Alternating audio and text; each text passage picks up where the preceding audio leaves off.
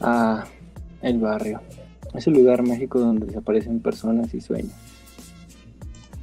El arte se expresa con rótulos donde anuncian a la arrolladora banda de limón jueves 23 de mayo, con colores super saturados.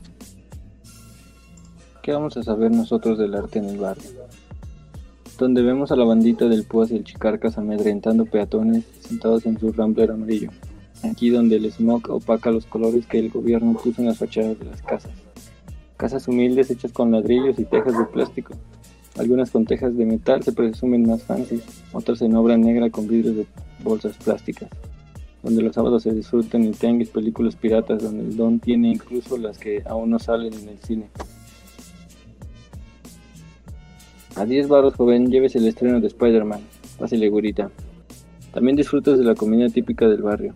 Si no son unas gorritas de carnitas, son unos tacos de guisado que acompañan con un tepache bien muerto. Si eres más audaz, una corona o una victoria. Dime si no has sido víctima de algún altercado. Aquí es donde un día de vacaciones lo pagas con tu vida, donde hierve la nación y las familias son unidas. Y es que cómo no odiar y amar al barrio, si vives desde pequeño y te van forjando carácter. Desde chico sabes con quién no meterte, aquel niño que se jacta de ser tan gangsta como su hermano, que está a dos de irse al reclu. Todos en la primaria le temen porque conocen el chisme de que se roba partes de los coches y los vendía a Buenos Aires.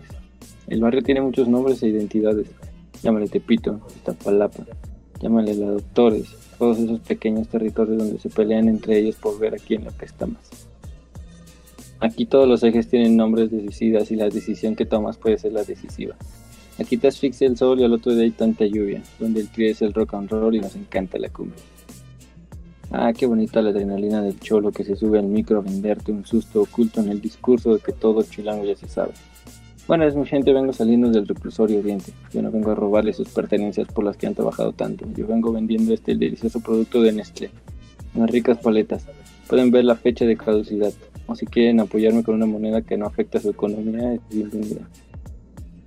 Mientras das tu letanía, tú ya tienes tus 5 pesos listos para comprar tu pase a no ser asaltado. Donde si no te llevas tus benditos audífonos, te enteras de que la vecina ya quedó en Barcelona por el bueno para menos del Rubén. Que ni la primaria terminó de que el borrachito ayer se lo madrearon en la... Se lo madrió la banda de los mofles, en el callejón ese que no tiene luz, pinche gobierno. Lo bueno para robarse el dinero. Pero a ver que nos pongan al menos unas lámparas para que esos delincuentes dejen de hacer sus payasadas. Traza tu frontera. Es en el Rosario o en Plaza Antara. La muerte rumía en tu casa y ya ni Dios te. Las medidas de protección son claras. Echa la mirada al suelo y ve a los puercos a la cara. Así es el barrio acá en la, en la metrópoli mexicana una ciudad llena de colores diversos, ferias, de, los domingos festejando a un santo, gritos de sol salidos de las ventanas junto con el olor a pollo con mole, 15 años de la Fátima, misas a las 8 de la mañana, guerras de palos y piedras entre niños guerreros que ignoran la realidad que les espera cuando crezcan, borrachos tirados en las banquetas, intentando pararse, pero el alcoholismo ya los tumbó desde hace mucho. Peleas entre pulcatas, la típica reta que rompe vidrios vecinos y el perdón con una sonrisa nerviosa, las mamás gritándole a sus vástagos, que regresen a la casa porque ya es muy tarde y tu papá ya va a llegar. Ese es el barrio, fortaleza porque nada lo para y unidad porque si te metes con alguien de ahí, vas a valer verga, mejor. Te metes con todos o qué pensabas que nadie iba a jalar, Nel. Aquí todos nos cuidamos entre todos. Lo que sí no falta es la misa dominical o ir, la casa, o ir a la casa del compadre para ver el mundial. Aquí es donde gira el combam, donde se habla el chile, donde pinta el sombra, donde raya el sealer, donde caes de trompa, Aragón y Nesa, donde no se bromea con el respeto a las jefas. Sabe que con dinero baila el perro y conociendo al indicado aquí se mueve cualquier cerro. Y con este intro comenzamos el bonito podcast del barrio junto con dos compañeros. Frank, que es el editor en jefe de la revista Faraute, y el poderosísimo Miguel. Bienvenidos. Gracias, gracias, gracias.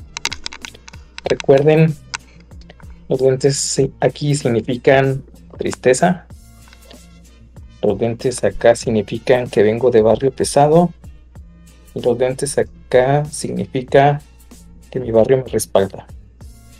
Y hello Peter. Dependiendo del meme. ¿Qué tal? ¿Cómo están? Dependiendo del meme. Pues bien, estoy expectante para ver qué, qué, temas vamos a abordar del barrio porque es grandísimo. Eh, porque metiéndonos ya de lleno al tema, si buscamos la primera definición de las primeras definiciones que aparece en internet sobre el barrio es la periferia. Es la periferia al centro y lo cual suena mucho más ancho el tema todavía ahora que se plantea como la periferia, ya que la periferia cada vez es más grande y el centro cada vez más pequeño. Sí, sí. Precisamente, de hecho, pues la, la palabra el origen etimológico, tú este un poquito lo dijiste, viene del, del árabe hispánico que significa exterior, entonces sí, en, en su mayoría tiene razón. El barrio muchas veces se, se relaciona con, con, la periferia, pero, pero, pero, pero, también tiene como raíz el árabe, que la redundancia, rico, que significa salvaje. Entonces, dijimos que, que, que, venimos de, de, Barrio Bravo, es como decir que venimos de salvaje salvaje, así que puede considerarse una, una.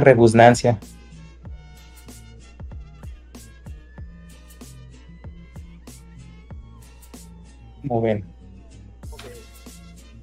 Sí, tiene como muchos, este, tienen muchos nombres, ¿no? Puedes llamarle como quieras y de todas formas, siento que en todo LATAM, este, el barrio es como bien igual. Sí cumple como con ciertas características en, diferentes países en, en, en LATAM. Tampoco es un Estados Unidos, ¿no? Donde el HUD es más pesado. O quién sabe, igual es igual.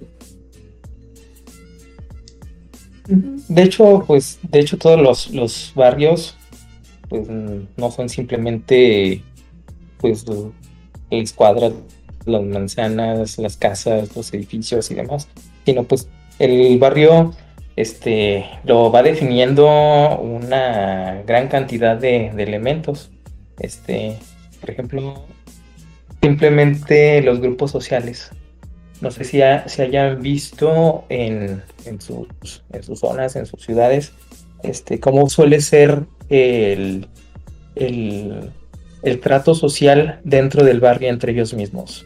No sé si, han, visto que inclusive este, suelen ser más unidos y muchas veces es si te metes con mi barrio, te metes con todos nosotros.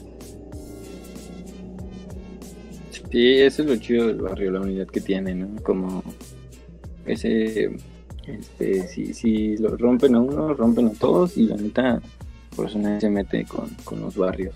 Más que otros barrios como en las pandillas de Estados Unidos. Pero pues es lo chido. Por lo menos aquí en México, si, si tu barrio te respalda, aunque que lo hayan visto este, en un meme, la neta sí, sí te respalda al final de, de todo te respalda. Y es muy curioso cómo hemos formado esta imagen quieren empezar? del barrio cuando en realidad ah, o sea, con este, ajá. Es muy curioso cómo se ha formado esta imagen del barrio peligroso, el barrio te respalda, de hood, eh, cuando en realidad el barrio conforma muchas cosas y es un lugar geográfico, pero en realidad pasa mucha, muchas cosas ahí. Eh, es heterogéneo. No pasa una sola cosa, no hay un solo pensamiento o una sola línea de pensamiento. Y también es muy interesante cómo el barrio se va comiendo todo y lo va adhiriendo a su a su ente gigante, invisible, que conforma la vida de las personas. Sí, sí.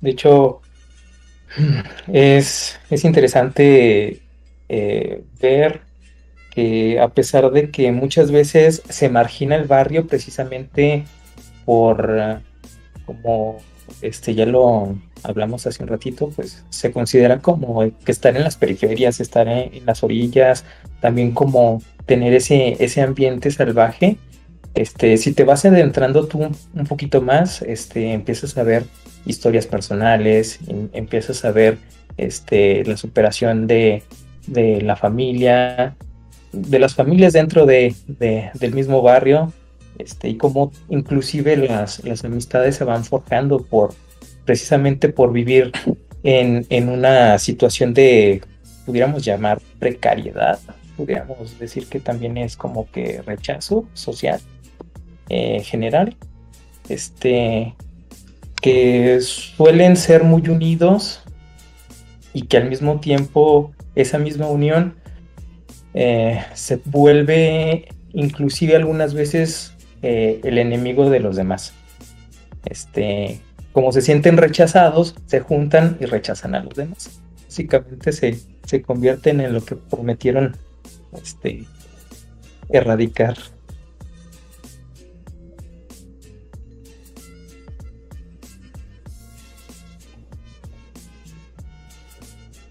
Simón, es justo esas eh, bandas o, o grupos sociales que se juntan y van haciendo, van expresándose por algún medio, ¿no? Encuentran su salida en algún medio, como podemos encontrar skaters, parkureros o artistas que van y se quieren adueñar de la calle poniendo stickers, ponen con sus vandalismos ahí, ¿sí o no, parde? Che vándalo. Pero que al final es una forma de expresarse y de decir, aquí estoy yo. Y de querer encontrar una salida de... De esa mismidad que siempre encuentran en el barrio. Exactamente. Este, y precisamente, este, ya este, viendo cómo, cómo se va desarrollando el barrio de manera eh, social, también es interesante ver cómo está construido.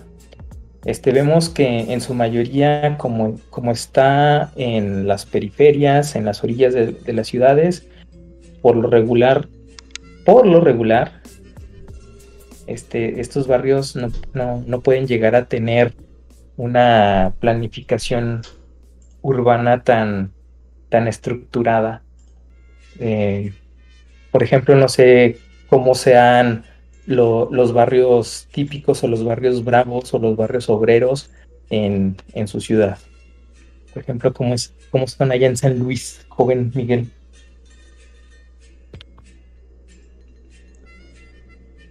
Lo que pasa es que aquí San Luis está raro, porque no es como que...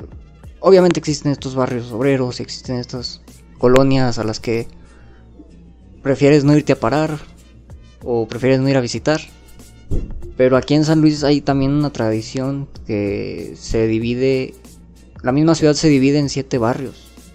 Ya son siete barrios tradicionales, que es muy curioso también, muy interesante cómo van y evolucionan estos barrios. Como se puede ver desde la historia que al principio empiezan de la nada, construyen eh, varias personas sus casas en la nada, donde muy probablemente hagan su, su producción, su trabajo de, por ejemplo en este caso en la colonia donde yo vivo, en el barrio donde yo vivo, en sus inicios era de campo y era para cosechar y sembrar. Eh, ya después, que y ahí se puede ver la evolución, ya después que eh, la ciudad creció, el centro creció y esta periferia de este barrio donde vivo actualmente le tocó el centro. Muchas cosas se fueron derrumbando para volverlas ahora sí a construir, pero planeadamente. Entonces ahora la evolución de los barrios entonces es que crecen prácticamente en la nada, eh, sin planeación, y una vez que ya tienen cierta estructura, cierta trayecto, el gobierno es cuando le pone atención y dice vamos ahora sí a construirlo y hacerlo bien. Y de hecho, esa es la, idea que se tiene general de, de, lo que es un barrio, ¿verdad? Eh, por, ejemplo, nosotros que somos de, provincia, pues eh, estamos acostumbrados a que en las orillas de, en, las orillas haya chozas de, madera con su con sus este láminas de cartón eh, en una situación precaria y casita sobre casita sobre casita así es como se inician la mayoría de los barrios. Pero tienes un punto interesante. Estos, este, al irse gentrificando, pues van, eh, van tomando cierto interés el gobierno y, se van mejorando. Y, precisamente ahora la gente está yendo más a las orillas, los, el, centro se está gentrificando un poquito más y como que se un poquito más esa, eh, esa diferencia uh, de clases que caracteriza mucho al, al barrio Bravo. Por ejemplo, un, vándalo, ¿no? Y, y te, te, te, joda la, ¿cómo se llama? La fachada con un graffiti, con una bomba, ¿no? sí. Eh, por ejemplo, a ver, cuéntanos cuál, cómo es la experiencia de, del barrio en, en la CDMX, en el establo de México. Hay más, este, hay más barrios en, en el establo, yo digo. En la CDMX sí, pero como que lo oculta Polanco y Satélite y como las grandes ciudades, Reforma. O sea, la, la CDMX te lo venden en esas tres. Pero ya si te vas como a lugares más, este, tipo Mesa, mm, eh, Chimalhuacán y todo ese trip, pues sí está más, está más pesado. Y lo chido es la diversidad del arte, porque por ejemplo, las bombas son esos grafitis donde ponen el nombre del, grafitero, ¿no? El alias, el AKJ. Entonces, pues sí, en las, en las, fachadas que están más eh, licitas es donde más ponen. Incluso ponen anuncios ahí de no anunciar y de todas formas los rayas. Entonces, este, lo chido, hay como diferentes tipos de arte en el barrio. stickers, que es lo que a mí me gusta ir a pegar stickers en todos lados. El graffiti, el hip hop, por ejemplo, nació en el, barrio. Y era como todo muy cool. Sí, precisamente eh, estás ahora abordando un este un punto muy muy interesante que inclusive dentro del barrio que puede considerarse hasta cierto punto precario como sea recalcado muchas veces, este, también tienen como que su propia cultura, tienen su propia arte, tienen su, forma de expresarse, tienen su, propia poesía, eh, tienen inclusive hasta deporte.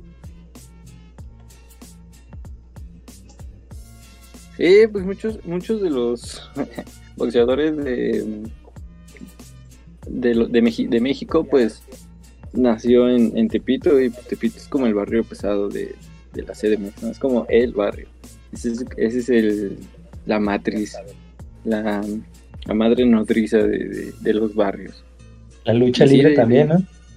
Ajá, de ahí salieron muchísimos boxeadores, de Tepito salieron un montón de, boxeadores. Entonces sí tiene también, tiene, tiene, es como una eh, un mundito bien aparte del barrio. Porque tiene un montón de cosas suyas, como que hicieron la parte de los ricos, la hicieron a, tal modo que, se quedara en el nivel del barrio, Igual pues venden este ropa de marca, entre comillas, que son como clones y así, entonces pues ahí tienen sus pull que es el equivalente a Liverpool. Tienen el arte, que es todo el, el, graffiti, el street art, eh, tienen la parte de la poesía, entre comillas también, porque el rap también tiene esa métrica de la poesía, o sea, tiene, juega mucho con los con las figuras retóricas de, con las que jugaba, por ejemplo, Miguel Ángel de Quevedo, ¿no? Una de ellas pues es el calambur, que consta de dividir una palabra para formar otras. Por ejemplo, hay un poema muy reconocido de, de Quevedo que dice le apostó a un vato, la neta no me acuerdo bien la, historia, pero le apostó un vato y le dijo que este que este vato le puede decir a la reina coja sin que ella este, se entrara, porque la reina pues tenía un problema en el pie, no, no, sé muy bien. Y ya el vato le dice, este, entre una rosa blanca y una entre una rosa blanca y una roja, usted escoja. Entonces ahí está el calambur y es como también doble sentido. Porque partió la palabra de escoja y le puso es, coja y también escoja de escoger. Entonces el rap también juega mucho con esas figuras retóricas. Em, y, está bien chido porque es como, pues al, fin, al final es poesía mm, de barrio, poesía rural, poesía este, de, de Tepito, de, de, cualquier lado donde veas una bocinita y un montón de morros este, diciéndose groserías en una métrica poética, pues es como una combinación bien chida. De hecho, a mí me llama mucho la atención precisamente el, el lenguaje que se empieza a desarrollar en el barrio. Eh, no sé si en sus barrios haya frases o, o, palabras muy, muy propias o que identifiquen a, a la zona.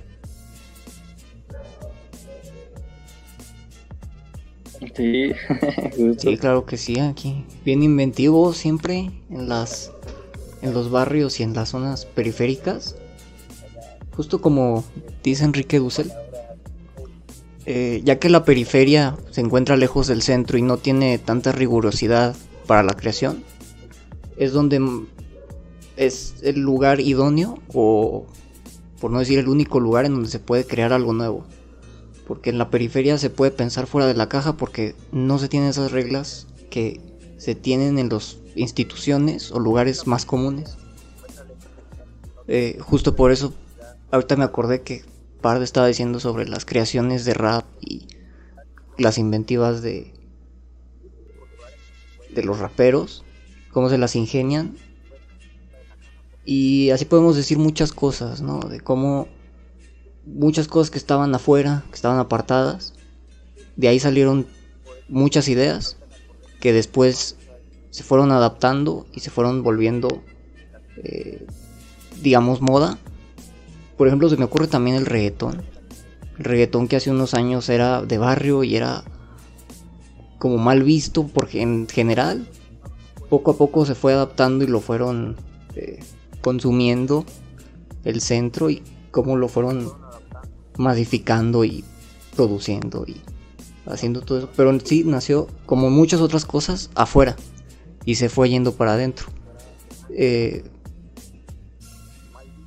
y hablando de esas palabras, de regionalismos, ¿cómo no? Sí, hablando, quién sabe cómo habrán salido, pero por ejemplo aquí en San hay una palabra que es bofo, es como la más característica según yo. Eh, y tiene muchas es, como el insulto, ¿no? El insulto hacia un, gordito. No, no, no. No, eso, o sea, eso significa como, eso sí me lo han dicho, pero en otros lados que les digo esa misma palabra y tienen como ese significado, pero no, aquí significa otra cosa completamente diferente. Aquí significa como un no te creo o ay sí tú, algo así. Por ejemplo, el par de que dice lo que sea o el Frank que todo lo que ha dicho el Frank le podemos decir bofo. No es cierto. No, porque estás mal. Estás, mal y bofo. te voy a decir por qué. Exactamente. Estás bofo y te voy a decir por qué. Bofo y estás bofo. Sí. Ese y también tiene, tiene como diferentes eh, pues, algunas retóricas, por ejemplo, la cuando agregan letras a las palabras, este, el vistes, el te vestiste, la S, este, tiene un, yo no sabía hasta hace como un año que estuve investigando como todas esas figuras retóricas que existen en el lenguaje, no solo del barrio ni, de la poesía, sino en el lenguaje este, coloquial. Eh, al agregarle como palabras, eh, también tiene como un, eh, ¿cómo se le puede llamar? Una historia. Entonces, pues, si le agregas una palabra, digo, una letra a la palabra, se le llama este, prótesis. Entonces, pues ya tú, este, los que dicen vistes, viniste, mm, no sé, esa, esa S al final tiene una, una connotación retórica, así que ya no podemos como burlarnos tanto de ellos. Pero sí, como que muchos errores gramaticales este, que nosotros vemos ahorita tienen también una historia del por qué se modificaron las palabras. Por ejemplo, murciélago, que en realidad la, forma correcta de decirlo es murciégalo. Y ahorita ya si alguien dice murciégalo, lo vemos como algo malo. Entonces es como que el barrio modificó un montón de palabras o inventó como por ejemplo chido chido es una palabra que de repente salió así eh, como dice Miguel quién sabe de dónde pero ahí está ahí está este la palabra chido. Y así y cada cada estado cada barrio de cada estado de México y también pues de Latam tiene como ese argot ese, ese lenguaje específico de ese barrio de hecho sí este tenemos casi todos tenemos pues nuestras, nuestras eh, palabras regionales o, nuestra manera de, reconstruir el, idioma. Eh, hablando un poquito sobre, regionalismos, este, pues, sabrán que yo soy del, norte de la República y pues acá lo que se da mucho eh, al estar muy cerca de, de nuestro vecino del norte, el eh, Estados Unidos, pues muchos anglicismos se, se, van filtrando y pues muchas, muchas frases este, se, se spanglichan. Se, escucha gacho, pero por así, así podría decirse. Este eh, se van reconstruyendo y, hacen un, un, nuevo lenguaje. Por ejemplo, eh, palabras que quizás no sean tan comunes en, el centro o en el sur de, la, República. Por ejemplo, me voy a parquear, saquen la troca, este, vamos a aspirar la carpeta. Son, son precisamente esos anglicismos. Por ejemplo, parquear pues es estacionarse, viene de parking, que precisamente es, estacionarse. La carpeta es la alfombra. Eh, como sabrán, pues alfombra es carpet. Esa no me la sabía. ¿No? Esa no me la sabía, la de la carpeta no me la sabía. Está chida. Y pues la de la, la, troca, la, la, trocona, que es este, precisamente viene de, de truck, que es camión, camioneta. Este, precisamente son como que regionalismos que, que se van implementando por, por la zona. Eh, por ejemplo, quesadillas, eh, si llevan queso y, así. Y ya. Ahorita se va a dividir todo, todo México otra vez. No, no, no, no, no. Se va a dividir CDMX contra todo México. sí, más bien. El establo y la CDMX. Sí. Porque aparte tocó un punto interesante, Frank, que el, el barrio también tiene su propia gastronomía, o sea, de que las garnachas, este, quesadillas, pambazos, taquitos, toda esa gastronomía, pues es lo más común, es como la gastronomía común de, del barrio y la neta, la neta estamos rico. Por algo somos de los principales eh, países con una gastronomía rica en engordar, ¿no? Pura vitamina T.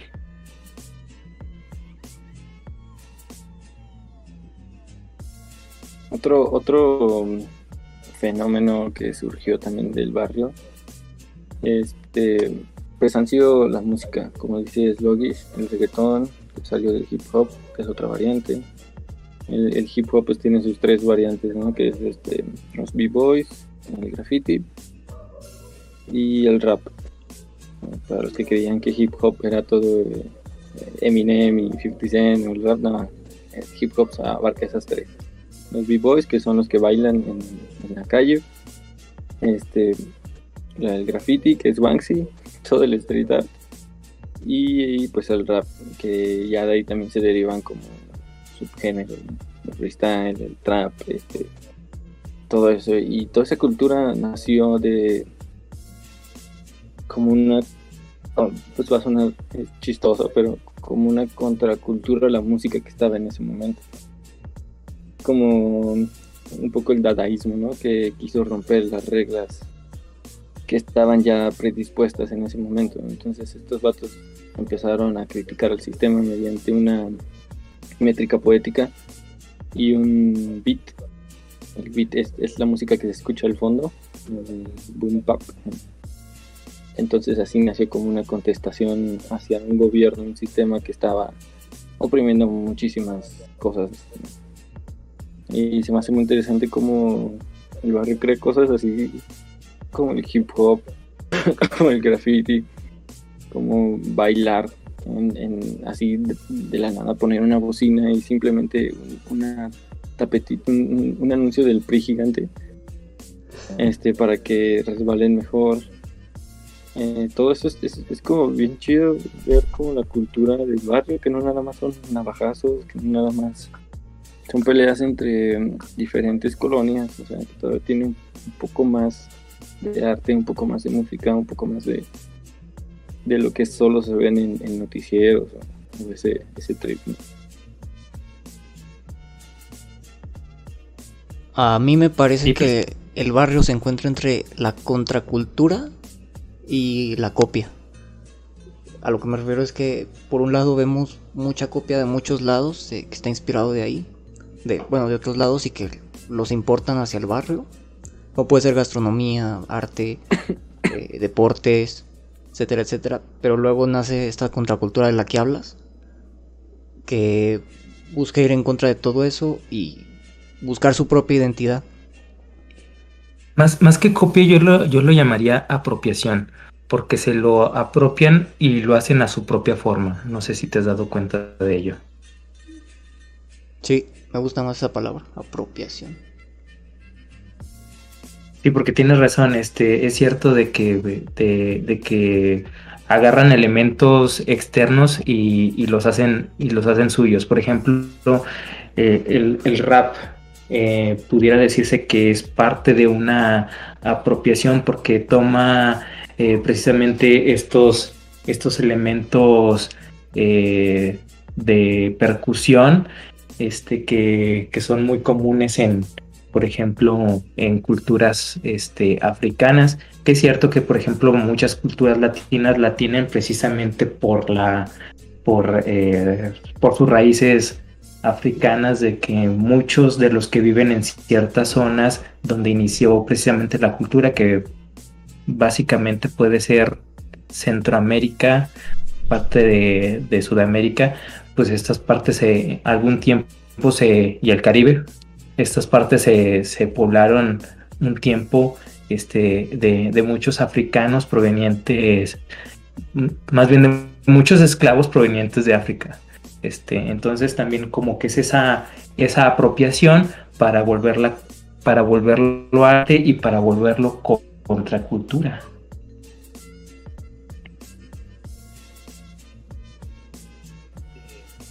Las contraculturas siempre son muy chidas, la neta. básicamente es, es eh, derrocar eh, la el gobierno utilizando medios este artísticos es, lo es lo chido sí aparte esa imitación que hacen les queda muy chida de las cosas que que los que los la contra parte del barrio eh, está creando, por ejemplo, eh, repito, los poemas, que antes pues nada más eran para la gente pudiente. Y de repente el barrio dijo, a ver, mete para acá. Y tergiversaron toda la, la, poesía, pero sin olvidarse de la ontología de la poesía, que era la métrica, la estructura de la poesía que debe llevar. Es como, ¿cómo diablos haces eso? ¿Cómo, cómo de repente se te ocurre modificar toda una, una cultura o una, una cosa para que quede este, específicamente en tu zona de barrio, pues, ¿no? Eh, y que no pierda esa esencia. Entonces está, está bien chido eso. Bueno, también lo vemos en, en la ropa, en las pacas que de repente ves una Adidas, en, una sudadera Adidas en, en 100 baros unos tenis eh, Vans, cin- cin- 150 pesos, una playera, este, Puta, qué oferta. Nike en, en- en 20 pesos, ¿no? Ya, si le regateas, que eso también es de, es de barrio, regatear, regatear es de barrio, ¿no? Precisamente Dicen, ah, pues, aquí, aquí hablamos precisamente y otro, otro, abordamos otro tema, la economía de barrio.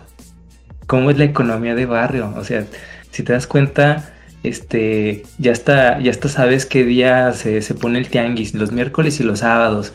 Y te vas con la señora de la paca, sabes que, que tus pantalones ya están rotos, ah, vas con la señora que trae la paca de que, que le mandó su, su primo de- del- del gabacho, del gabacho, y ya vas ahí y dices, me, me da esos, me da esos este Levi's, ¿cuánto van a ser? ¿Cuánto va a ser? Pues 50 pesos, un tostón. Sí, Tostón, y ya lo menos, bajar ¿no? más. Sí. Sí, eh, exactamente. Esa es la frase. menos. Esa, frase es muy, barrio. Esa frase de, ya es lo menos. Es como. Ahí empieza el trueque, ahí empieza el, el regateo. Porque ya la señora sabe que tienes un precio en mente y ella tiene otro. Entonces el punto medio es el precio que te dio al principio y ahí empiezan a bajar, ¿no? De, de 100 pesos que te dijo que costaba en tu pantalón. lo puedes bajar hasta 50 pesos y, y ya sales con pantaloncito nuevo y te ahorraste unos 50 pesos para una, una playera. ¿eh? Sí, mío. La otra vez fui La a. economía de barrio también está bien chida. La otra vez estaba caminando ya por el, aquí por el centro y entré a una tienda de esos de libros de viejos, ¿no? De esos de segundo uso. Y agarré un libro, lo fui a pagar y me dijo la señora, ah, pues son 40 pesos. Lo vio hace un momento y ya me dijo. Y yo dije, mmm, me quedé pensando, entonces la señora me dijo, si quieres te lo aparto y vienes el lunes. Yo dije, "Mm, no, está bien, me lo llevo. Saqué el dinero, le pagué. Y la señora se quedó así como de chale, le hubiera pedido más. Y se ve como están acostumbrados al regateo, ¿no? Sí, pues obviamente va gente que, que ya sabe cómo regatear. Por eso le suben el precio a algunas cosas. Y ya como, como yo, yo digo que, que le suben el precio a, por ejemplo, unos pantalones. Los dan en 150 y, y te los suben a 200. Y tú le bajas este, regateando y queda en 150, ¿no? Pues entonces ya la señora fue como, ah, te gané. Porque de hecho lo, est- lo estaba dando en, en 150, pero pues entonces, no, el, el barrio sabe, el barrio, el barrio sabe. Y también precisamente de retomando un poquito la, la gastronomía, que también va muy ligada con esto de la, de la economía de barrio. Eh, también no sé si ustedes han notado que es muy común que cuando se pone el tianguis también se ponen muchos puestos de comida, uf, grasosa, mantecosa, pero deliciosa.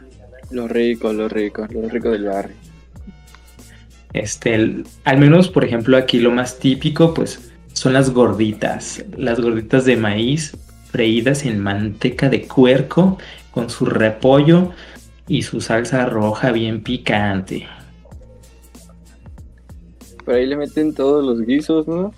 Sí. A las gorditas. Ah, aquí pues sí. no, aquí nomás hay de chicharrón y, y carnitas, unas, unas como igual si te vas pues más ahí al underground del, del barrio, pues encuentras de, de otras cosas, pero las comunes, las que siempre vas a encontrar son de carnitas y, y. Ah, casi son. ¿De qué va a querer sus gorditas? Tenemos frijoles, rajas, discada, este, asado rojo, asado verde, picadillo rojo, picadillo verde, chicharrón prensado, chicharrón de yesca. Ahí te dan todo, todo el enlistado. Fue el menú, ya, ya- hasta te lo sabes. Cliente frecuente de las gorditas duranguenses. Sí. Las de la guacamaya, mm, mm, deli, deli, deli. Es lo chido de, Sí, la neta, la gastronomía, la gastronomía está chida. es bien variada.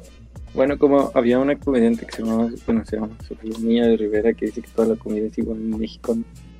Por ejemplo, un sope y un guarache, que es este, Sí. eh, es masa, es crema, Maíz. es queso. Pero, pero si te das cuenta, si te das cuenta que a pesar de que es la misma, es la misma base, eh, son los mismos ingredientes, cambia la forma y cambia el sabor. Sí, eh, es justo esto, digo, que la creatividad de- del mexicano, ¿no? De, decir de repente, este, pues a ver, tengo masa, tengo queso y tengo frijoles y, y crema, ¿no? Pues vamos a hacer diferentes cosas. Y se crearon como cinco platillos de esas tres, de esas, este, sí, sí, sí, tres cosas básicas. La cosa Y lo, lo más cagado, lo más cagado es que es la, misma, ajá, es la misma comida con los mismos ingredientes, pero hay unas que solamente para desayunar y otras solo para cenar. Porque si no caen mal, aunque sean los mismos ingredientes. Sí, sí. Sí, sí, cierto. Por ejemplo, pues no sé, los sopes para, para desayunar, ¿no? Bueno, acá para desayunar. Sí, los sopes o los chilaquiles, por ejemplo, hay gente que dice, no, pues solamente para la noche o solamente para el desayuno. Para crudear, para crudear a gusto, con los chilequiles Crudear. y con los agachados. ¿qué es eso? ¿Eh? Los agachados. ¿Nunca han escuchado la canción de La Maldita Vecindad que dice a comer pancita con los agachados? Que No. muy crudo, ¿no?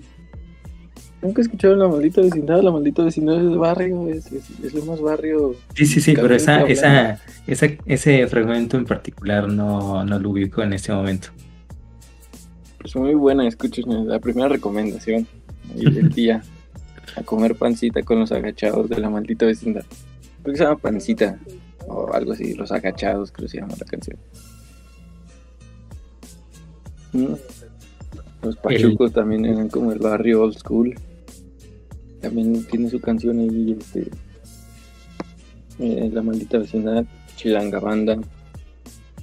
También es, es bien... bien, pues, es- es Precisamente esa. Ajá, eso es lo que te iba a decir, precisamente esa, esa canción, la de Chilanga Banda, es, esa de Café Tacuba, precisamente eh, aborda mucho de, del lenguaje este, que se va generando o que va evolucionando directamente en el barrio. Esa es emblemática. de construir esa canción está bien difícil, ¿no? bueno, primero cantarla y luego de construirla. Extranjero, ¿cómo, ¿cómo le explicas esa canción así? ¿Y Para un local. significa- sí, ¿qué significa tal palabra? Ah, pues mira, este, nos dio huevo decir la palabra como es y la cambiamos por esta. Por Sí. ejemplo, chichiflas. Chambeando. Ah, ¿sí sabes de dónde viene la palabra chambeando ahorita que, que, que hablas? Un poquito de esa. No. También es un, también es un, ¿cómo se llama? Un anglicismo. Por ejemplo, eh, a finales del siglo XIX, inicios del siglo XX, muchos mexicanos se iban a Estados Unidos precisamente a trabajar de obreros.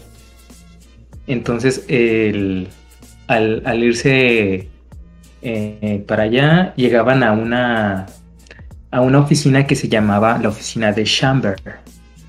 Entonces, eh, cuando, cuando estos, esta gente de México se iba a, al- a- Estados Unidos, decían, me voy a ir a Estados Unidos a, cham- a, a Chamber, al Chamber. Y empezó al Chamber, al Chamber, a chambear, a chambear, a chambear. Y de ahí se empezó a, a crear la palabra, a relacionar la palabra cham, chambear con trabajo. Y por ejemplo, ahorita para decir eh, trabajar o voy a hacer un trabajo es voy a ir a chambear o voy a hacer una chambita. Viene precisamente de un anglicismo. Ujú. Datos inútiles que nadie pidió. Y ahí la cosa es que esas palabras más que nada es por la vecindad que tenemos con Estados Unidos, pero en otros lugares tienen otras palabras para trabajo, jale, etcétera. Y no necesariamente relacionados con anglicismos.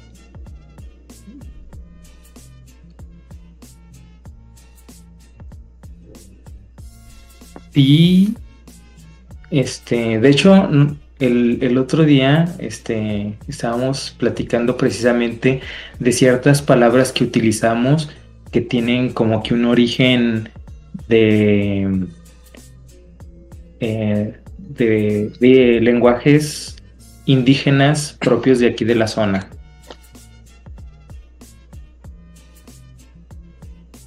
Mm, por ejemplo, se me viene ahorita la, la palabra papalote viene, del náhuatl que significa mariposa.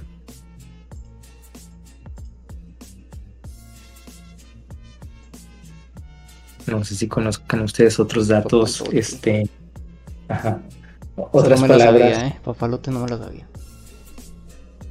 Este, ah, tenía varias, varios ejemplos, pero se me, se me traspapelaron.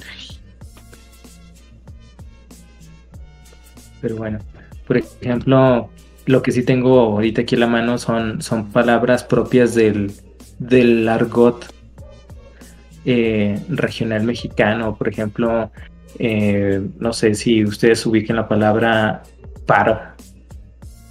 Si yo les digo, hazme un paro, paro. Ah, si yo les digo, hazme un paro. Eso está bien chido. ¿Cómo utilizamos una palabra para un montón de cosas? Por ejemplo, ese que dices paro. ¿De dónde diablos sacamos creatividad para eso? Siéntate bien que te veo cansado. Uf, los albures. ¿O no? Eh, por ejemplo, también. También, por ejemplo, este, retomando también un poquito la, eh, la economía de barrio y este, utilizando este, esta palabra también que es muy, muy, muy regional, decir la palabra changarro, el changarrito. El changarrito es, es, el, es el emprendimiento mexicano de las nenis. Suena más chido que emprendimiento, changarro. No sé por qué le cambiamos el nombre y le decimos emprendimiento, si suena más chido, changarro. Ya me voy al changarro, ya me voy a este. Empecé un changarro, está, suena más cool, ¿no? y, y, se nota, y se nota como que más este, más propio. Por ejemplo, podemos, podemos decir. Podemos decir que ahorita lo que nosotros estamos haciendo es el chal. O sea, tener una plática así medio, medio, este, chida, acompañada de, de cafecito. Nótese cafecito entre comillas y galletitas. Sí, la jiribilla, ¿no? Se juntó la palomilla y se puso a echar el chal. O por ejemplo la... Qué, curioso caso. Eh, también una, una palabra que, que, tiene mucha ambigüedad y que simplemente los mexicanos entendemos. Cuando te digo ahorita, ¿qué significa? Ahorita lo hago, por ejemplo. Es la, es la relatividad del tiempo de Einstein. Es la relatividad. eso, eso quería decir justo cuando, cuando alguien te diga qué es la relatividad del tiempo. Explícale, dile. Eh, es como cuando dices ahorita y puede significar en este momento o puede significar hasta nunca. Mira, carnal, déjate explico.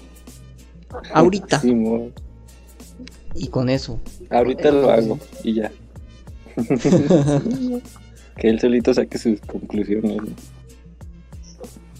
Y, por, ejemplo, pues, por ejemplo, el decir ahorita, pues es una, es una palabra en español que todo mundo la conoce, pues es el diminutivo de, ahora, pero solamente nosotros como, como mexicanos sabemos lo que significa tal cual ahorita. Es ahora mismo, puede ser después, puede ser nunca, o puede ser quién sabe. Tienes razón, es, es como tal la, de dos factores. A ver, ¿cuáles son tus factores? Ilustrados el, el, tono de voz que utilice la, persona a la, que te está diciendo y la persona. O sea, si es tu jefe y te dice ya acá enojado ahorita, entonces en ese momento te pones a hacerlo. no, hay, no hay más. Pero es que la Pero- invención mexicana no tiene límites porque se inventó una respuesta a la ahorita. Que fue el... Es para ayer, ¿eh? Para que digas, ah, ya. O sea, es ahorita, o sea, es ya, en este momento. Los diseñadores sabemos de eso. Para evitar Este- ese comodín de la ahorita, es el de... Es para ayer, ¿eh? Vamos a leer, vamos a leer los. Vamos a leer los superchats que no son superchats, pero que de todas formas se llaman chats. Y no me chico, Órale, bájalo, nomás. Voy por otra cerveza. Te vuelvo. Las cervezas de barrio, eso sí. Siempre vas a ver las banqueteras allí. Es de barrio. las banqueteras son un clásico.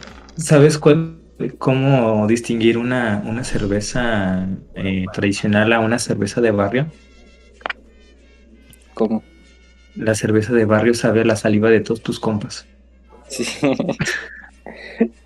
es este. Simón es, es, es, es el COVID, ahí nació el COVID. Pero a ver, en lo que llegue el, el sluggish, ahí pusieron hola. Ánimo muchachos, pone Jane Luis James, no sé quién será. A cámara Cecilio pone Rodrigo Ortiz. Saludos a la banda bonóbica. Saludos a la banda bonóbica, de veras. Nel. Huevos, huevos para el hobby, dice. Huevos al parde, yo soy el parde. Hola bebecitos, bebelín. Fuma whisky, bebe marihuana.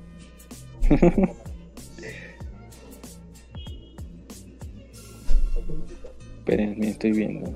¿A qué hora empieza esto? Pone Magma. Hola Magma. Rifado, ¿quién Saludos. hizo la intro? Dicen ahí. Ah, yo la hice, gracias. Sí, Yo, sí. yo, yo me puse de mí mismo. no, no es cierto. Es Jane Luis James, pues, rifado, quien hizo la intro. El intro se lo aventó este Sluggish, aquí Miguel. ¿Qué hubo, qué hubo? Ya regresé. No, hombre, yo no me aventé el intro. ¿De qué Ah, pero no sé qué intro. Sí, qué no intro. sé qué o sea, intro, no sé si, si el intro Ah. del el loop de. Del, el loop se lo aventó Miguel. Y la intro de. La intro de musical. palabras, Ajá. La intro musical. la hizo Kaizen. Por ahí anda también. Y la intro de texto. Para empezar el podcast. El, el parde. Se la rifó. Yo ni me presenté, yo soy el parde. Jamaica Rules pone. Sí dijo la doctora Simón, sí dije la Buenos Aires.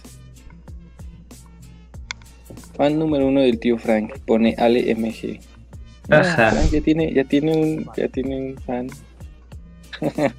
Saludos Momo, Saludos, Momo. saludos Momo. Saludos. El árabe. Soy fan, dice Kaizen. Gracias Kaizen por esa intro tan chida. El patrón. El, el Patreon. El barrio me respalda. pone, Viva Faraute, Simón, viva Faraute. ¡Viva! Abajo Sinergia. Saludos al Soren. Ah, Simón, saludos. ¿Qué onda, mi Soren Soren? chiquita es, es barrio, dice. Sí, mira, precisamente acabo de ver eh, Evangelion. Este, vi el, su tercer final y sigo sin entenderle después de, de 25 años. Sigo sin entenderle, Por, pero por sí. tu historia, todo el mundo pensó que íbamos a hablar de Evangelio. Y yo así de que no, es del barrio. Pero él, explica, qué pasó, Evangelio". explica qué pasó. Rey Sí. chiquita, si es de, ba- si es de barrio, ella vi- vive en las periferias de, de, de Tokio 3.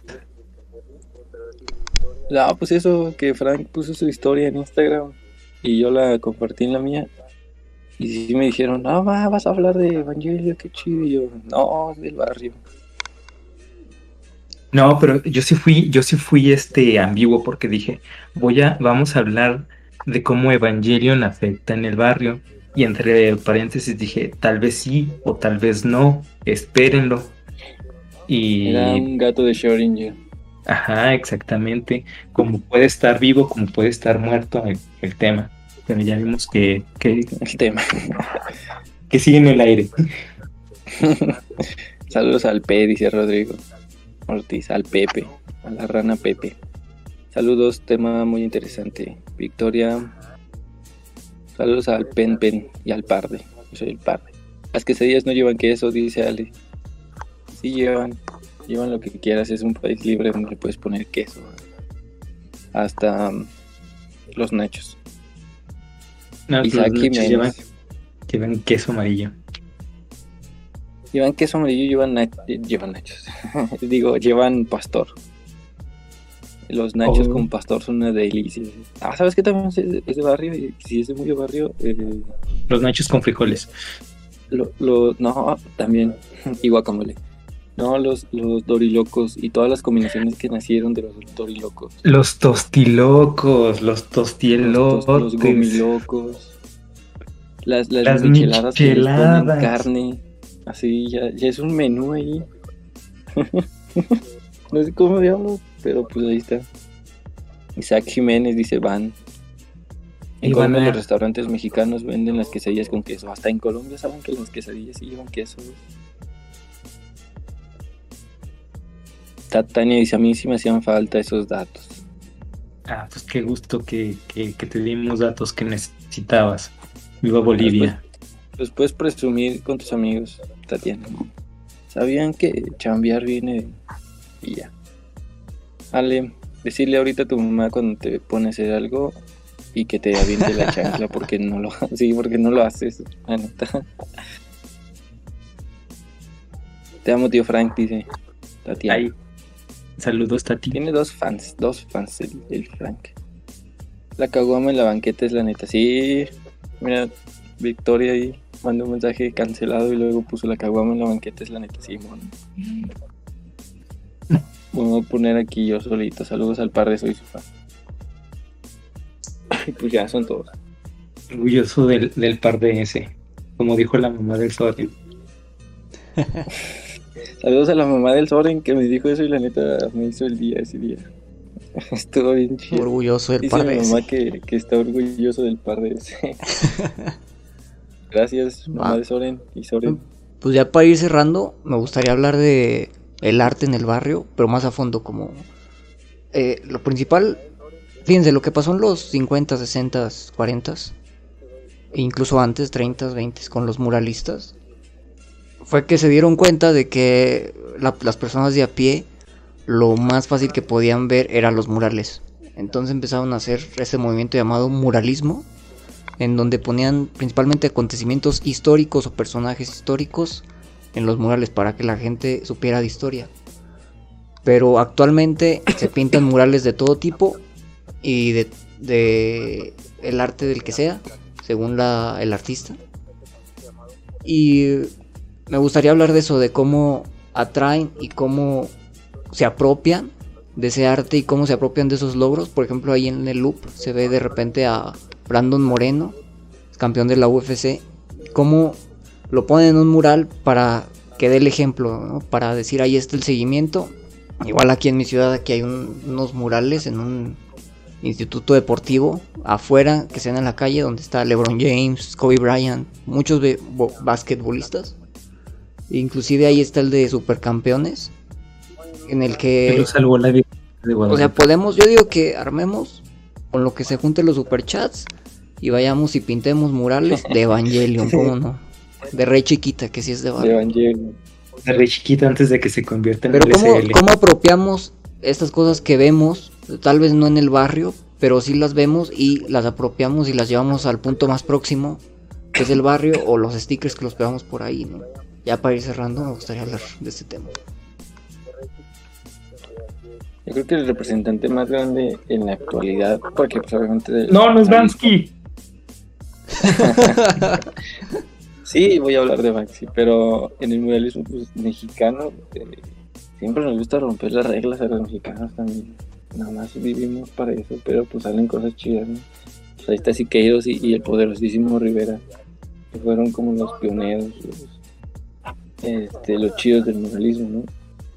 Que representaban eh, imágenes contra el sistema que estaban eh, en ese momento esos eran los representantes de esa época y ya luego se fue transformando en, en, en aerosol, en pinturas ya más, este, con colores más, más, pues no quiero Neón. decir actuales, ajá, pero ya más, este, pues sí, modernos, ¿no?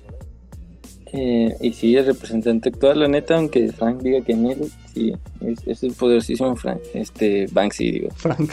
y ya de ahí, pues, no, es mexicano, es de Reino Unido, pero sí tiene gran influencia en, en el street art por todo lo que hizo.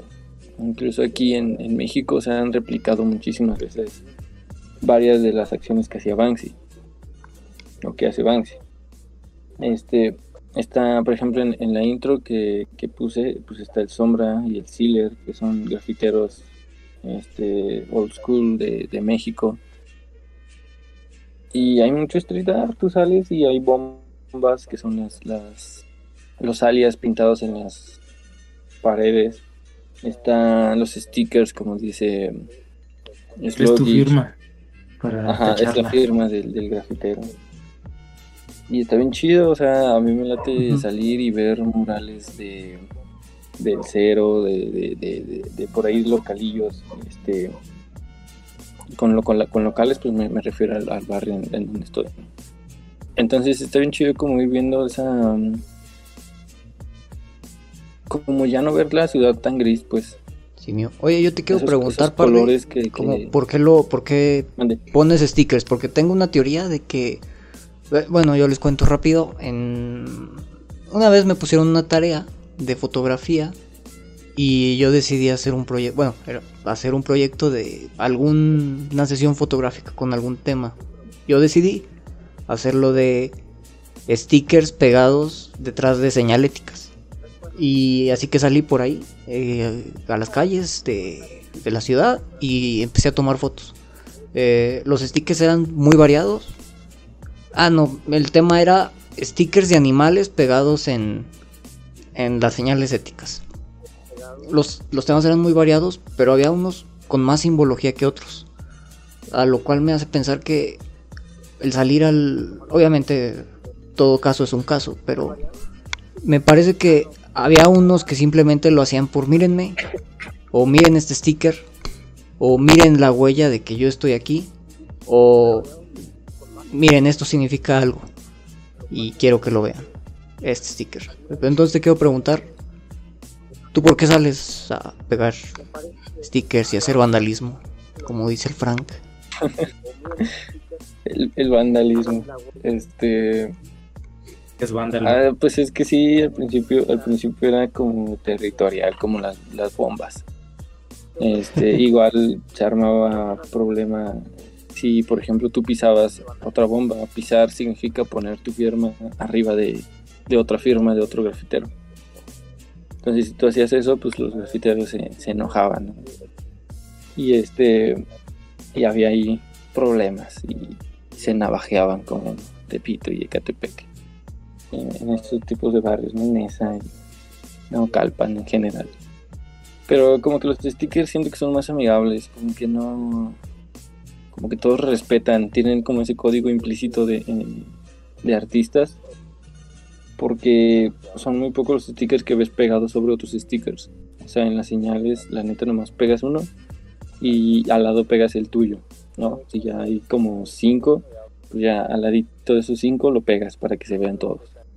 Entonces, la neta, yo, yo lo hago por dos razones. Porque, pues la neta, Banksy ha sido como una inspiración bien grande. Entonces, este. pues es, mi forma de chiquita, diminuta, de un poquito emular lo que él hace. O sea, obviamente no se compara porque pues Banksy ha hecho un montón de cosas bien pesadas, ¿no? Pero pues sí es como salir y, poner ahí mi granito de arena en el street art. Y también como una forma de decir, mira, mi arte está pegado ahí en las, calles, Y se siente bien chido, la neta a mí me late ver como ir pasando y olvidar que este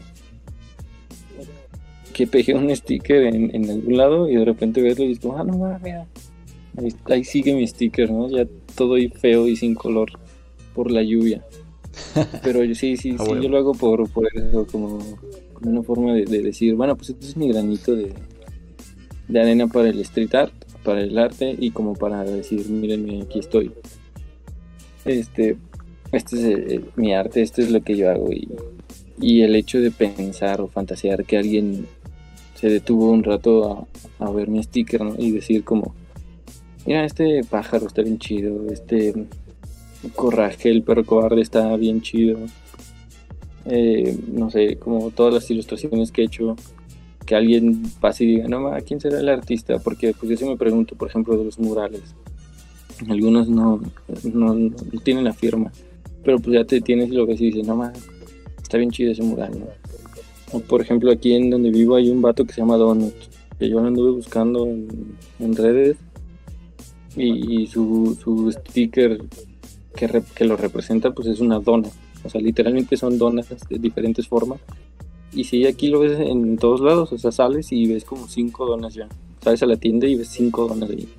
Y era como que chido que ese vato también esté haciendo esterilidad, esté haciendo algo de arte. Porque pues la neta es, es, bien castroso ver las campañas políticas o la publicidad de McDonald's y KFC, ¿no?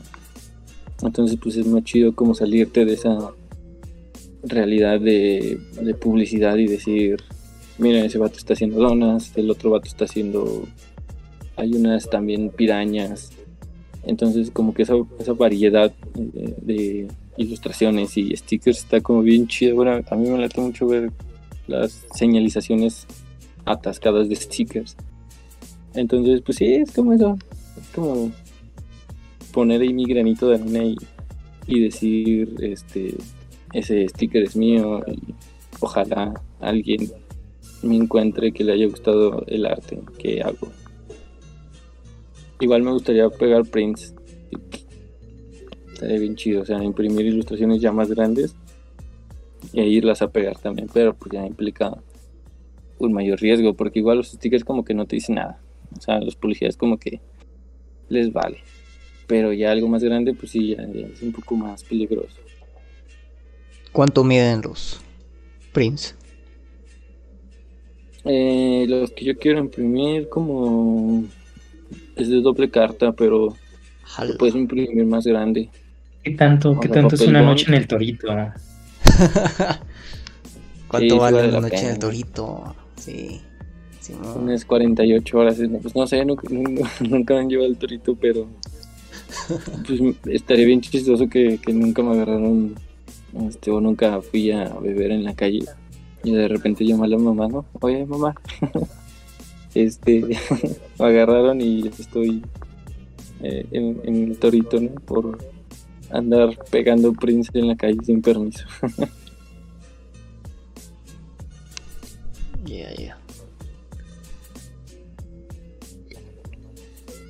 Pero sí, sí tienen, si tienen chance, vayan Sí, la neta sí me dieron ganas cuando fui a tomar las fotos. Yo te patrocino ¿Tú qué tal, Frank? Que cuando sales a las calles y ves los murales, ves los stickers, o a qué te detienes a ver en el arte? ¿Dónde identificas el arte en el barrio? El arte del barrio. Aquí, como no es tan común el, el barrio en, el, en los murales. Aquí donde lo ves un poquito más es en el rotulismo. Este, pero evidentemente el rotulismo pues ya, es, ya implica algo un poquito más comercial. Pero también estos tienen la libertad como que de, jugar con, las formas, los colores y, y sí se ve un poquito así como que esa combinación entre el, entre la creatividad y lo que te encarga el cliente es un se ve así de, de, una manera muy, muy genial esa, esa combinación. Aquí casi no se ve el, el graffiti como mural. Se ve mucho el graffiti como lo dice Parde, que se ve mucho la bomba, que se ve mucho la firma, este, se ve mucho la, la tacha en la firma, pero no se ve como tal un, un arte de dar este forma, sino más de ¿no? Ajá, exactamente, es como que más de este ese, ese, ese es mi muro, aquí empieza el barrio y más para allá pues ya empieza el suyo. Y... pero me imagino que sí se ven grises, ¿no? Así se ve más gris la ciudad. Sí, porque precisamente nada más utilizan un color. Este no, no se ve así con, con, colores llamativos, sino simplemente la raya, la firma y, y, ya. Ya si te vas un poquito más al centro, si ves ahí ya un poquito lo que es el, el sticker, pero igual no es tan, tan común como en las zonas gentrificadas. Me ha tocado ir a, a, la Ciudad de México de pasada y simplemente en una esquina ves 50 stickers. Aquí en la aquí en la ciudad donde yo vivo ves un stickers cada cinco cuadras. Entonces, como que la el, el arte aquí no es tan difundido, no es tan creado, al menos el, el arte de calle que sí estaría chido este organizarnos y, y pegar stickers en, en todos en todas las señalizaciones éticas. Imagínate el pájaro rosa que se aventó el par de. Uf. Ah, por cierto, descarguen el libro de redes sociales de, del señor Parde. Eso ya, ya, ya. Eso ya acabando, eso ya acabando. El, en, en, en los anuncios parroquiales lo decimos. Este, no, no. Este, iba, iba, iba a lo mismo de, del sticker. Que le, hay que mandarle al Frank que pegue stickers allá míos sales y vandalizas este Durango. Y... Por ejemplo, me voy a, me voy a convertir en lo que prometí. Este. Destruir. este, apenas le pregunté a una amiga igual. Este, porque en Mérida como que te pintan la ciudad así, sin, sin vandalismo, así, ¿cómo se llama? pues sí, como, como, como con más seguridad, pues. Ajá, robos free, gluten free. Ajá, como que Mérida es la ciudad blanca. Entonces le dije ah, que... Cara, eso suena muy raro, Ahí va una alburria. Este, bueno, la ciudad sin color. con, con, eh, bueno, yo le dije así como pues, preguntándole acá, ¿no? Este, que, que, qué pasaba si, si si te cachaban como pegando cosas.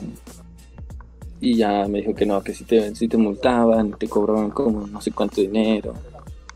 Y ya fue como, mm, no voy a pegar nada a Mérida, si, si en algún momento voy. La neta prefiero disfrutar las vacaciones. Entonces se me hace bien raro que en México si haya ciudades que no te dejen, o sea, que neta no te dejen pegar nada. O no te dejen grafitear si no tienes permiso porque pues en, en el establo de México en la CDMX, este, la neta, pues está prohibido en teoría, pero pues todo el mundo lo hace, hasta, hasta en Polanco he ido a pegar stickers, en satélite, en Interlomas, que son como lo, lo fancy de lo fancy. Entonces, sí, se me hace bien raro así como, no, en Mérida no hay stickers, no hay graffiti, no hay nada. O por ejemplo en Durango, que tampoco hay así como mucho. Como no va, entonces. Cuando te vas a caminar, ¿qué ves, no? Saludos a Durango. El gris, el gris del suelo y los chicles pegados en la pared. Esta es, ese es su street art. Los chicles sí. pegados en la pared. Es concept art. Es concept art. Por ejemplo, en, en, por donde iba a la escuela había un puente para cruzar este como dos avenidas. Pues normalmente para eso son los puentes, ¿no? Pero había un, un graffiti abajo que decía Dreams y una flechita apuntando hacia afuera del puente. Y se me hizo bien creativo y bien chido y es bien sencillo. De eso se trata como parte del street art, de hacer cosas sencillas, este, pero que sean creativas. Entonces, que tengan mucho de... significado también. Ajá, como Dreams uh -huh. y la flechita fuera del. como con la connotación de si quieres seguir tus sueños, avíntate del puente, ¿no? Esa era la connotación del street art, de, ese pequeño espacio. Y si era como, no, ah, qué chido, qué creativo el vato que hizo este. O sea, literalmente va a ser una flecha apuntando hacia afuera del, puente, en medio del puente, y este y ya nada más tenía Dreams. Entonces, te puedes encontrar street art que has ignorado durante toda tu vida. Por ejemplo, pasas calles eh, para ir a trabajar, para ir a la escuela como que no te tienes un ratito a decir, ah, mira, este graffiti que he visto inconscientemente, entre comillas, este, durante toda mi vida y ahorita ya me detengo un rato y lo veo. Porque igual yo pasé mil veces por ese puente y un día así volteando por abajo lo vi. Y me, sí, me quedé pensando como, no, cuántas cosas nos hemos perdido por ir pensando en otra cosa y no, no darnos cuenta del entorno en el que vivimos. Suena bien, bien hippie, ¿no? Así, sé consciente de tu entorno, pero pues mínimo el arte sí deténganse a, verlo, saquen una foto y suban a las redes para ser felices a los artistas igual y el artista te encuentra y se emociona al ver su, su obra y en tu Facebook o en tu Instagram si lo tienes público. Sí, la neta sí inspira, sí te cambia el humor cuando ves eh, ya sea los murales o los stickers. Vas en tu carro, por ejemplo, manejando, viendo todo gris, si acaso algún que otro árbol, y de repente volteas y ves esa ilustración, eh, ese sticker o ese mural, te quedas, bien, te quedas viendo un rato y cómo eso ilumina todo el paisaje que, está, no así sea un barrio bien gacho, bien feo. Ese mural lo ilumina y y de repente ya cambia todo tu todo tu día, por lo menos. Sí, el, ratito que te detengas a verlo, ¿no? Así es el barrio más pesado, este siempre tiene un mural bien chido. Por, lo menos de la Virgencita. Un caso ahí en la Condesa que el de la Virgencita y el de San Judas. por lo menos está ese. Sara Escribos. Sí, y ya pues te persinas y sigues tu día. Ya me libré de los pecados porque me persiné. Vámonos. No, hubo el caso de, de Sara Scribbles, que fue como el graffiti fancy, el graffiti pudiente, que era una ilustradora de Estados Unidos que vino a México, pintó un mural y vino un vato, no me acuerdo cómo se llamaba, pero creo que era Sombra, algo así, no recuerdo, en el chat pónganlo si alguien se acuerda. Vino y puso su, su bomba en el mural que había pintado Sara Scribbles, ¿no? Y pues todas las redes se enojaron porque pues eh, empezaron a decir, no, pero pues por eso no vienen artistas a México, porque les pasa eso. Y yo fui uno de esos indignados de, chale, pues el mural estaba bien chido, ¿para qué? ¿Para que este lo van y lo rayan? Pero pues la neta siempre ha sido así, o sea, el, barrio siempre ha estado en contra de, todo, de todo lo que no representa el barrio. Entonces, pues ahorita ya como analizando esa parte, sí, sí es lo que representa el graffiti, ir en contra de, lo pudiente, de lo rico, de, todo eso. Entonces fue muy, fue muy gracioso todo ese trip, porque sí fui a ver el, mural y sí tenía ahí este la bomba de, del... No recuerdo el grafitero, porque le pusieron, pero no, no, me acuerdo. Entonces se veía muy gracioso y el graffiti en medio del mural que había hecho una artista estadounidense. Este, bien contrastante porque pues nomás fueron dos, dos, este, dos tintas las que utilizó en su bomba y el graffiti tenía más tintas, pues era un, muralillo ahí, el de Sara. Entonces pues fue, fue, muy épico eso. Y pues sí se ve ahí como que el, eh, ese contraste, ¿no? El, el, mural, por, así decirlo, bien hecho eh, nótese entrecomillado, no es por decir que, que, el, arte callejero no, esté bien hecho, sino que pues el arte tiene muchos conceptos, así como muchas definiciones, perdón, así como también el barrio tiene muchísimas definiciones. Este. Y pues sí, ahí se notó claramente lo que es la subversión, por así decirlo, el, o lo que significa el barrio, ir, ir en contra de, la corriente. Sí, aparte, pues se me hace muy chistoso eso. Como pelean dos, movimientos, bueno, un movimiento más bien. Como se pelea un movimiento que es el moralismo y del graffiti, que es lo mismo, este, de forma como, pues sí, el barrio contra los ricos, ¿no? Así es interesante. Para ti, ¿cuál crees que sea la... A ti, ¿cuál crees que sea la diferencia más, más, este, más notoria entre el muralismo y el graffiti? Que uno es legal y el otro no. ese, es, ese, es, ese es lo más, este, ese es, lo que marca la diferencia entre uno y otro. Porque pues el graffiti lo haces en la noche o, cuando no haya tanta gente y lo haces rápido y te vas, te vas lo más rápido que, puedas. Y el muralismo, aunque se haga con aerosol, ya tiene un permiso. O sea, ya, ya puedes pedir permiso en, la pared de la casa y decirle, eh, carnal, voy a pintar aquí tu casa y le enseñas el, diseño que tienes y ya te dan como chance, ¿no? Te dicen, no, dale pues, pues ahí está mi pared. O te mandan al diablo pues ya buscas otra pared. Pero ese es el muralismo para, bueno, desde mi punto de vista, ese es el muralismo. Y el graffiti, la ontología, pues es, este, agarra tus, tus 360, tus pinturitas este, en el 360, salte a la calle, píntalo como, como Dios te entender en el tiempo, en el menor tiempo posible. Y, vete corriendo porque si no te, te tuercen y te llevan al, al torito, ¿no? Entonces sí, ese, es lo que marca la diferencia entre muralismo y graffiti. La parte legal y la parte ilegal de, los dos. Ok, ok. Bueno, pues sí está. Sí está este. No, es una diferencia como tal artística, más bien es la. Eh, las consecuencias. Por así decirse, las consecuencias. el entorno. Pues también puede ser la estructura de las de las este, de los diseños, porque un muralismo tiende a ser como más estructurado.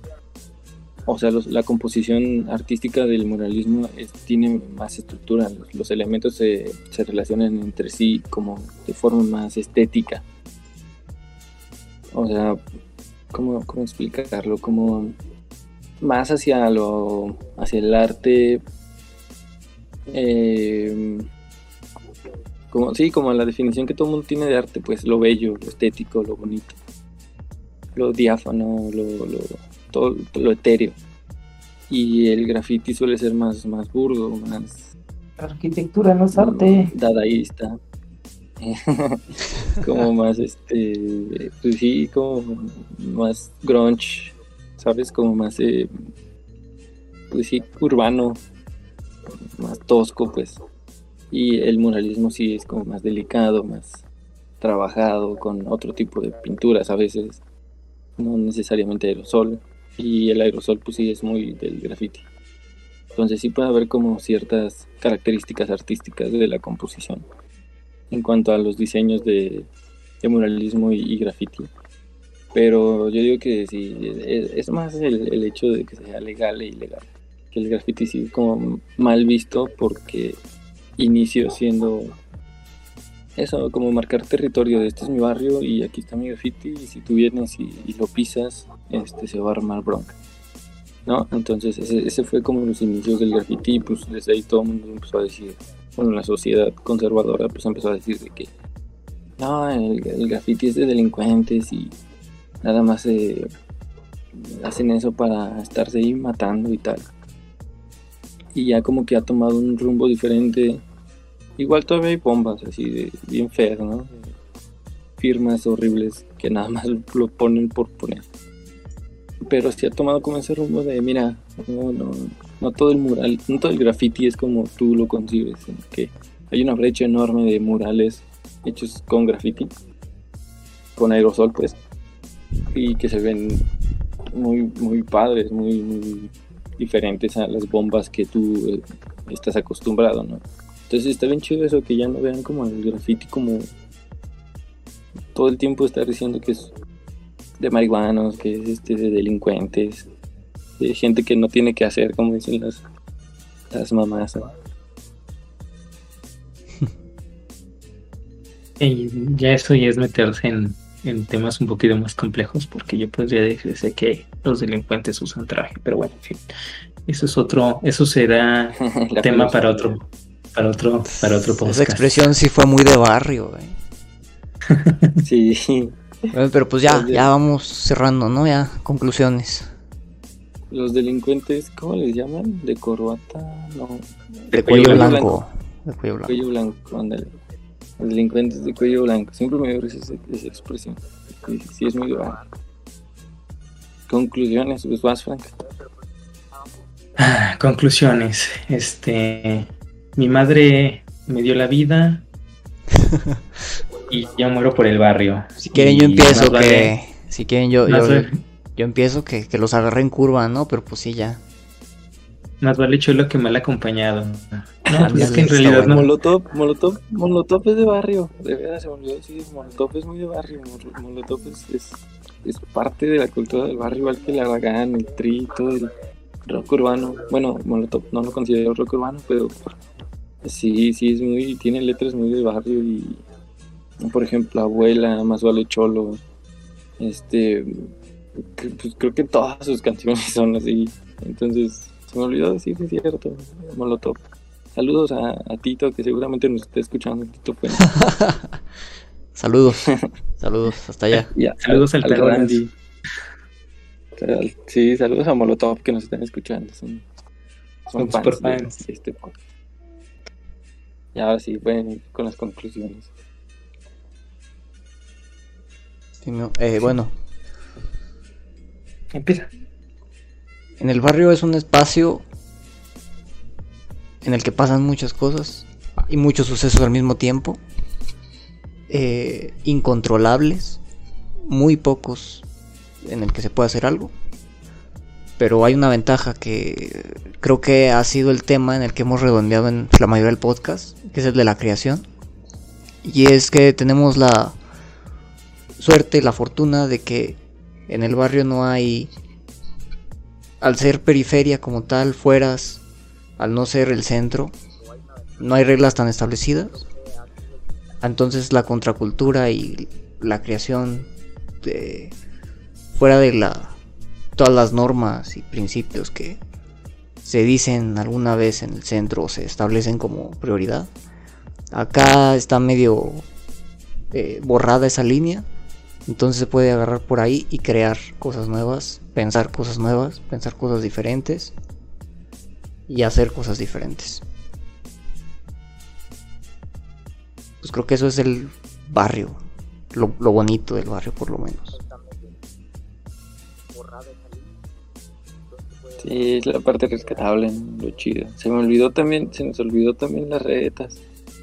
Ahorita que estaba viendo el loop, las retas también son 100% de barrio. Sí, eso sí es. Y ahí sí no, no, no- ahí sí no, no, no para la reta hasta que alguien sangra o... O el, o el dueño del balón dice, se enoja. ya me tengo que ir. Sí, porque se enojó porque perdió, ¿no? Entonces ya agarra su Oh. balón y váyanse al carajo todo, digamos. Sí, eh, pues, e- eso va en parte del, de- del deporte que existe en el barrio junto con el skate. Sí, porque igual en el, en el fútbol, igual si no tienen pelota, van y compran, hacen cooperache y compran frutsis. Y con eso, con, con, la- con el plástico del frutsis se ponen a jugar. El barrio no para por un balón. Pero sí, la- las retas es, es, este, muy de barrio. Está chida esa conclusión, Las ¿eh? El barrio no rotas. para por un balón. El, barrio no para cuando tiene un El barrio no objetivo. para por un... e- Ese es mi Lo hace diferente. El barrio no para por un balón, sí. Vas, Frank. Me agarraste en curva y, me, si- y, y sigo estando dentro de la curva. Pues repito mi conclusión. repito mi conclusión. Este, mi madre me dio la vida y yo muero por el barrio y más vale hecho lo que no le he acompañado. Este, sí hay que eh, Sí, mío. No, pero nada sobre los murales o lo que sea. eh, Bansky Pues sí, es es, cierto. arte, no es arte. Ah, claro que es arte, o sea, siento que en la definición, en la definición de arte que, que yo tengo y que hemos discutido muchas veces en, en nuestras madrugadas de filosofía, este, en, en nuestros eh, en nuestras conversaciones random que, llegamos a tener este, nosotros, eh, es de el, imaginario, el imaginario este, expresado de forma visual. Eh, es algo totalmente que muchas veces no tiene forma, este, una forma establecida, entonces como que es la imaginación del, del grafitero, del, del, muralista, entonces para mí esas rayas que dice la jefa, que dice la mamá, que son rayas que, que hace el marihuano, sí pueden ser arte a mi punto de vista. Y que sí hace el marihuano. Este, Muy probablemente. Que igual hace marihuano, pero está chido. O sea, el hecho de que se meta algo no deja de, ser arte, ¿no? ah, claro, claro. Igual, pues, igual y sí es, ¿no? no pasa nada, sí, sí, sí. Sí, sí. Eh, no pasa nada, o sea, tú, tú sigues drogándote y tal, pero no le hagas daño a nadie, ¿no? Mientras crees, todo chido. Sí, mientras sigas haciendo cosas artísticas. Ah, aunque no las hagas, mira, ya es un país libre, haz lo que quieras. Nomás no dañes a nadie ni, ni talones personas. Qué bonita conclusión. bonita conclusión. Esa es mi pues conclusión. El barrio no para por un balón. Entonces ya anuncios dominicales los últimos chats, los últimos tres. Ajá. Dice ALMG, MJ. Uno sale del barrio, pero el barrio no sale de uno. Uno sale del barrio, pero el barrio no sale de uno. Saludos a Momo. Y Aria. Aria apenas le iba a avisar que estaba el podcast y tal. Y ya me había puesto, ya lo estoy escuchando. Así que un, saludo a Aria. Gracias por escucharnos. Desde antes que te avisara que, que ya estaba. Y anuncios parroquiales, pues ya andaba orgulloso del par de ese diseño. Es el señor Slugish. El señor Slugish. Este... El señor anuncios parroquiales, compren mi libro, red social en Google. Y compren el libro del el mejor libro del año, red social. Mm, este está en Amazon, pero no hacen más ricos. Red su social. E, está en Amazon, no haga más rico a Jeff Bezos. Este, si lo quiere, mándenos un, mensaje directamente a nuestras redes. Escriba, escriba aquí este que, lo quiere y se lo hacemos llegar con un descuento especial. Descuento especial por el, por el autor. Le firmamos ahí con un, becerro. Nada más diga que, lo escuchó en el podcast de, de Faraute y, tiene su descuento especial. Uf. Y su beso, y su beso dibujado ahí. Segundo anuncio, eh, ya está el cuarto tomo de la revista Faraute, entonces descárguelo, descárguelo ahora. Se acaban. Se acaban que sea ilimitado. Se acaban aunque esté en línea y en la nube, se acaban. Corra, corra a descargarlo ahora mismo. Y póngase a leer lo que quedó bien chido el cuarto tomo. A descargarlo. Este... las descargas, ¿no?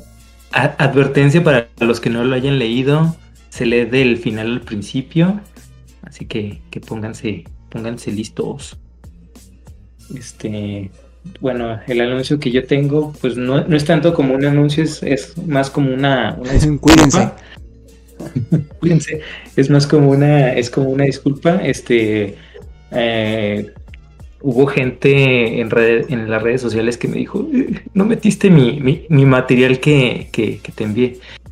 Eh, bueno, eh, tuvimos ahí unas semanas un poquito complicadas, este, enfermedad y, otros asuntos. Este, pero esperen, en, en dos semanitas, un poquito más, sale un tomo este, especial de la revista en el que vamos a poner todo ese material que, que no terminamos de poner en este que acaba de salir y material original también que, ya estamos haciendo para, para que ustedes lo, lo lean y, lo descarguen y lo recomienden a sus amigos y si ustedes aparecen ahí eh, se lo den a leer a su mamá, a su papá, a su abuela y a sus tíos. Qué bonita conclusión. Yo digo que bofo, Frank. No le creo nada. Pero pues bueno, muchas gracias por escuchar. Recomendaciones, recomendaciones del barrio. Ah, recomendaciones del barrio. Pues miren, yo para la historia, para la historia de Instagram, de promoción de esta, encontré una canción bien chida. Bueno, reencontré una canción bien chida, pero eh, la de ¿A qué le tiras cuando sueñas mexicano? Bien divertida, la neta. Eh, para pensar la canción. Y pues chequenla, chequenla, Para está pensar, señor, para pensar. Para pensar. Recomendaciones, Frank, del... del... Del- Del recomendaciones del barrio, este eh, inviertan cuatro horas en sangre por sangre, son cuatro horas que, jam- que no van a desperdiciar, Ahí van a encontrar palabras propias de- del barrio, chicano, claro está, pero pues también se puede aquí este, apropiar y expropiar algunas, este, no tiene desperdicio, Mm, chulada de película, las cuatro ver, mejores horas de su vida. Sí le he querido ver, pero se me olvida o, o se me va, entonces sí lo voy a ver. Sí, yo también. Deberíamos. Yo también la quiero ver, pero. Este, me, propo- me, me propongo hacer un, un club de cine en la que veamos sangre por sangre. Esperen el anuncio en cuatro meses al menos. Jalo. Cuatro, pero pues la dividimos, ¿no? Va, que este. Tu recomendación, parde. Tengo dos, me inspiré en, la, en el intro que hice, en la canción de Cine el Pingüino que se llama La Gran Ciudad. Búsquenlo en Spotify. Se llama La Gran Ciudad. Este, ahí me inspiré. Por si quieren escucharla, pues la está bien chida y habla mucho de, lo que es eh, la CDMX. Y si quieren como aprender un poquito más de, de la vida entre en el barrio, hay un libro que se llama Los años sabandijas de Javier Velasco. Entonces ahí también está bien chido ese, ese libro porque habla de un vato que sí tiene dinero y otro que no tiene dinero. Entonces los dos hacen como un montón de cosas y se van, o sea, para como para ganar dinero, este, hacen mil cosas, meterse en una un sistema piramidal, este, robarse, como son extintores del Sears y venderlos. Entonces es, es muy divertido leer sus, sus, sus, este, aventuras. Esa es mi recomendación. Javier Velasco, Los años sabandijas. Ah, ahora que lo dices, Y La gran ciudad. también recomendar el libro de Instrucciones para vivir en México. Muy divertido. También para pensar. A pensar. Para A pensar. pensar, a pensar, señores. Pues ahora sí, pues muchas gracias por escucharnos. Ya chole chango chilango, que chapa chamba te chutas, noche candar de tacuche y chale con un- la charola, tan chucho como una chinche, cierre. que la payuca, confuse con cachito y porra, te paso andas de guarura.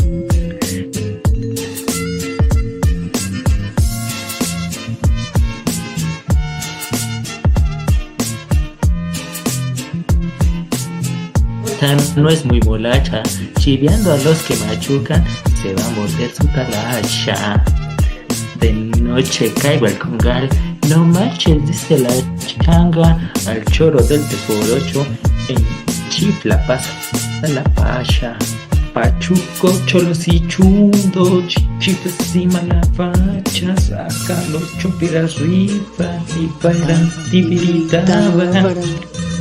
Pachuco, cholos y chundo, chinchiflas y malacharrachas. Acá los compirachi rifan y bailan tibirita para